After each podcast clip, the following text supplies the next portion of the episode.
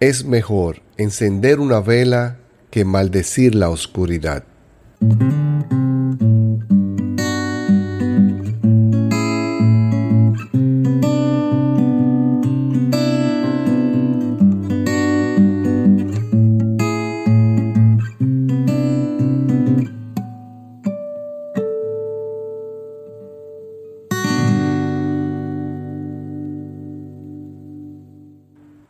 ¿Qué tal amigos? Estamos de vuelta con un nuevo episodio. En este octavo episodio conversaremos sobre los elementos requeridos para modelar la sexta de las ocho claves para lograr la eficiencia en las empresas de hoy. El crecimiento sostenible a través de la corrección fraterna. Esta quinta clave se apoya en una de las ocho recomendaciones que Jesús nos hizo en el Sermón de la Montaña, donde nos habla sobre los limpios de corazón. Decía, Bienaventurados los limpios de corazón, porque ellos verán a Dios. Un líder limpio de corazón es aquel cuyos pensamientos, expresiones, ideas y acciones son siempre bien intencionadas, que nunca actúa con maldad o resentimiento. Es un líder íntegro en su actuar esta persona no da cabida a los chismes, actúa basado en datos y hechos concretos y comprobados. Cuando surge una idea, en sus planteamientos incluye referencias y datos objetivos. Nunca se atribuye ideas ajenas. Sus acciones gozan de completa transparencia. Todo su actuar es como un vaso de cristal en el que todos pueden apreciar su contenido. Aunque como principio todos los empleados de una empresa desean impactar positivamente en los resultados a través de sus acciones y decisiones, dado los cambios imprevistos y obstáculos producto de una comunicación no efectiva o incompleta, estos provocan en ocasiones desviaciones involuntarias que deben ser atendidas con prontitud y sabiduría, aplicando medidas de corrección. Las medidas de corrección son uno de los pilares no solamente del control, sino también del emprendimiento en general. Una buena gestión no es la que no se equivoca nunca, lo cual es prácticamente imposible, sino la que debe reaccionar ante los estímulos y circunstancias de su negocio, capacitando oportunamente a sus empleados para que éstos puedan responder con eficiencia. Ahora bien, para que dicha capacitación sea efectiva, se requiere que primero identifiquemos las causas raíces que provocan la desviación. De esta forma, aseguramos la selección de la medida de corrección más adecuada para redirigir las acciones hacia la meta deseada.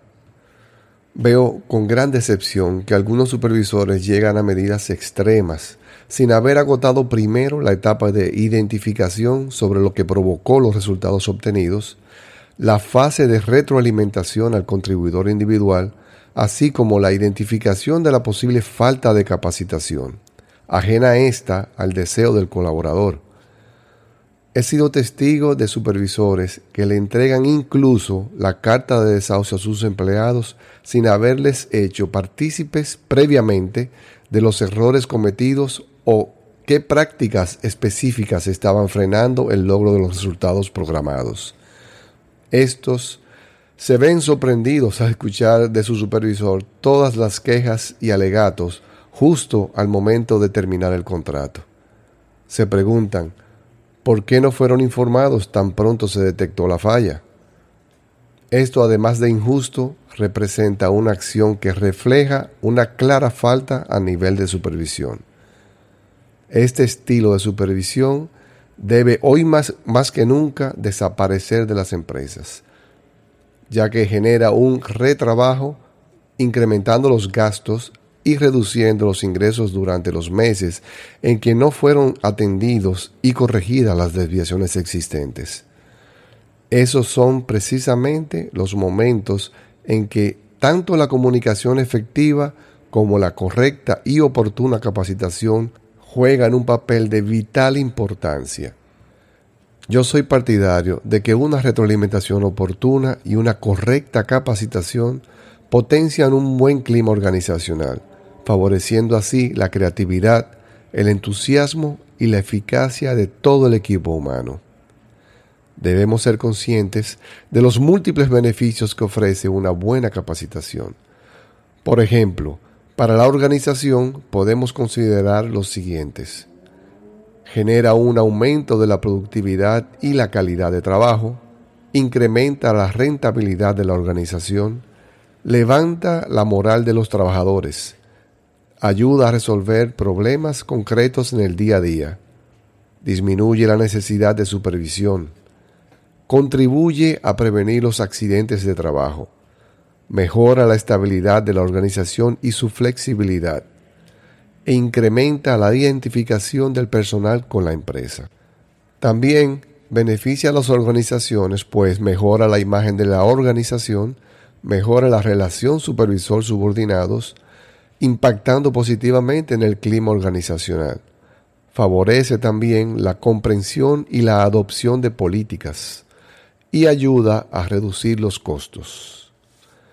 En el, en el campo individual, la capacitación presenta beneficios como los siguientes. Ayuda a las personas a resolver problemas y a tomar decisiones acertadas. Forja líderes y mejora las aptitudes comunicativas de las personas. Facilita el logro de las metas individuales. Aumenta la confianza en sí mismo, eliminando los temores a la incompetencia o a la ignorancia individual. Además, la capacitación genera beneficios en las relaciones humanas, relaciones internas y externas, y en la adopción de políticas. Por lo siguiente, mejora la comunicación entre grupos e individuos, ayuda a la retroalimentación de nuevos empleados, hace viables las políticas de la organización, proporciona una buena atmósfera para el aprendizaje y convierte a la empresa en un entorno de mejor calidad para trabajar. En resumen, recurran a la retroalimentación oportuna y constructiva comunicando con claridad y objetividad los valores, variaciones y tendencias de los indicadores de gestión a sus equipos de trabajo. Utilicen las numerosas ventajas que ofrece la capacitación del personal, ajustando ésta a los objetivos estratégicos de la empresa y a las destrezas requeridas por el equipo de trabajo. Recuerden que los empleados son, sin lugar a dudas, el recurso más valioso con que se cuenta. Trabajen con ellos orientándoles oportunamente y ofreciéndoles las herramientas necesarias para realizar su labor con eficiencia. Al comunicarse con sus colaboradores, utilicen siempre datos objetivos y comprobables, haciendo siempre referencia a las fuentes utilizadas. No den cabida a los chismes. Procuren siempre la unidad y la corrección fraterna en todo momento.